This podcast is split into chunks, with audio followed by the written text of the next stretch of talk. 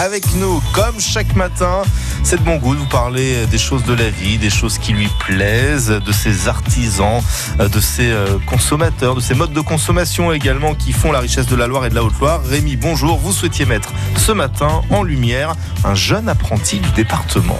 Oui, bravo, bravo Benjamin Santoro. Ce jeune apprenti de Saint-Chamond vient de faire rayonner notre département au premier concours national de la boucherie interrégion. Avec ses deux autres collègues, ils ont réussi à positionner notre région Auvergne-Rhône-Alpes sur la deuxième marche du podium. C'est sur le ring du Salon de l'Agriculture que le 25 février, 11 équipes se sont affrontées pendant 4 heures pour désosser, découper, parer, ficeler, préparer et décorer du porc, du bœuf, du veau, de l'agneau, des volailles sur le thème artisan et boucher, un savoir-faire en héritage. Une question me vient, du coup, Rémi, comment s'est déroulé ce concours? Chaque équipe était composée de trois membres, un boucher, une bouchère et un jeune apprenti en formation. Cette première édition a attiré une foule nombreuse. Des milliers de visiteurs ont pu apprécier le savoir-faire des artisans bouchers de nos régions.